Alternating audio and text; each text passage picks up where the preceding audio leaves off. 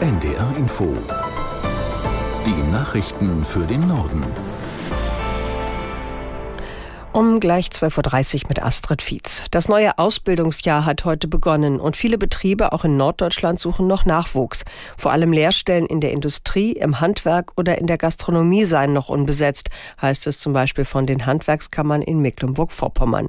Vor diesem Hintergrund sei es auch nötig, die schulische Berufsorientierung und entsprechend die Ausbildung der Lehrkräfte zu reformieren, so Eckhard Stein von den Handwerkskammern Niedersachsen auf NDR Info. Ich werfe niemandem vor, dass er er nicht übers Handwerk willig berichten kann, wenn er selbst auf seinem akademischen Weg nie so richtig damit in Berührung gekommen ist. Und dann gehört für uns auch ganz wichtig dazu Wiedereinführung flächendeckend Werkunterricht.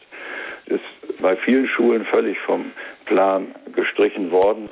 Wenn ein junger Mensch nie erfahren hat, wie schön das ist, was man alles machen kann mit seinen Händen, dann ist das schwer, ihm später in der Richtung eine Entscheidungshilfe zu geben, dahin zu gehen der Vorsitzende der Landesvertretung der niedersächsischen Handwerkskammern Stein auf NDR Info. In Deutschland sind zuletzt wieder mehr Menschen ohne Job gewesen. Die Bundesagentur für Arbeit meldet für Juli eine Arbeitslosenquote von 5,7 Prozent. Demnach waren im vergangenen Monat 2.617.000 Menschen erwerbslos gemeldet, 62.000 mehr als noch im Juni und 147.000 mehr als vor einem Jahr. Allerdings ist ein Anstieg der Arbeitslosenzahlen im Juli nicht ungewöhnlich, weil beispielsweise Ausbildungsverträge enden und Betriebe in der Ferienzeit weniger einstellen.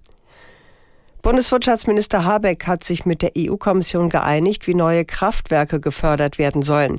Der grünen Politiker sprach von einem wichtigen Schritt für die Energiewende. Wir werden beginnend im nächsten Jahr bis zu 30 Gigawatt neue zusätzliche Kraftwerkskapazitäten ausschreiben.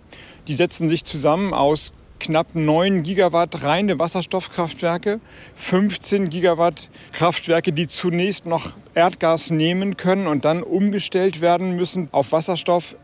Und wir werden damit das letzte Puzzlestück in der neuen dekarbonisierten, versorgungssicheren Energieversorgung in das Spielfeld legen können. Bundeswirtschaftsminister Habeck. Im Laufe des Tages soll sich herausstellen, was mit dem brennenden Frachter auf der Nordsee passiert. Seit gestern Mittag liegt er an einem neuen Ankerplatz, aber nur übergangsweise. Denn die Gefahr, dass Schweröl ins Meer gelangen könnte, ist weiter nicht gebannt. Wie es jetzt weitergeht, erklärt Julia Freistedt aus der NDR Nachrichtenredaktion. Das Feuer auf dem Autofrachter Fremantle Highway brennt zwar noch, ist aber laut der niederländischen Wasserbehörde deutlich schwächer geworden. Bergungsexperten haben bereits einen ersten Erkundungsgang gemacht. Sie sollen jetzt herausfinden, wie es im Inneren des Schiffes aussieht und ob die Außenwände weiteren Belastungen standhalten, damit der Frachter später in einen Hafen geschleppt werden kann. Das Schiff mit rund 3800 Autos und 1,6 Millionen Litern Schweröl an Bord wurde gestern an einen vorläufigen Ankerplatz geschleppt, 16 Kilometer vor den Wattenmeerinseln Schiermonnikoog und Ameland. Der neue Platz ist etwas windgeschützter und liegt abseits der Schifffahrtsrouten. Myanmars entmachtete Regierungschefin Aung San Suu Kyi ist nach Angaben von Staatsmedien teilweise begnadigt worden. Die Friedensnobelpreisträgerin ist seit einem Militärputsch im Jahr 2021 inhaftiert. Aus der NDR Nachrichtenredaktion Pascal Küpper. Suu Kyi war wegen angeblicher Verbrechen Verbrechen zu mehr als 33 Jahren Haft verurteilt worden. Jetzt berichten die Staatsmedien, ihre Strafe solle reduziert werden im Rahmen einer Massenamnestie für mehr als 7000 Gefangene. Auch Ex-Präsident Win Myint soll offenbar teilweise begnadigt werden. Das Militär hatte im Februar 2021 die Macht in Myanmar an sich gerissen und die mit großer Mehrheit gewählte Regierung gestürzt. Laut Beobachtern wurden seit dem Putsch mehr als 3800 Menschen getötet. In Portugals Hauptstadt Lissabon beginnt heute der katholische Weltjugendtag.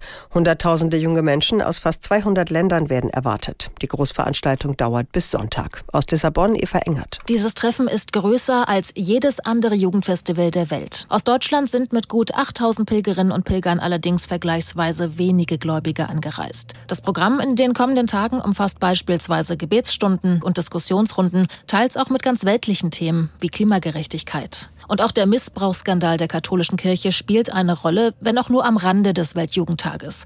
Papst Franziskus wird während seines fünftägigen Aufenthalts auch einige Missbrauchsopfer aus Portugal treffen, gedacht als Geste der Versöhnung.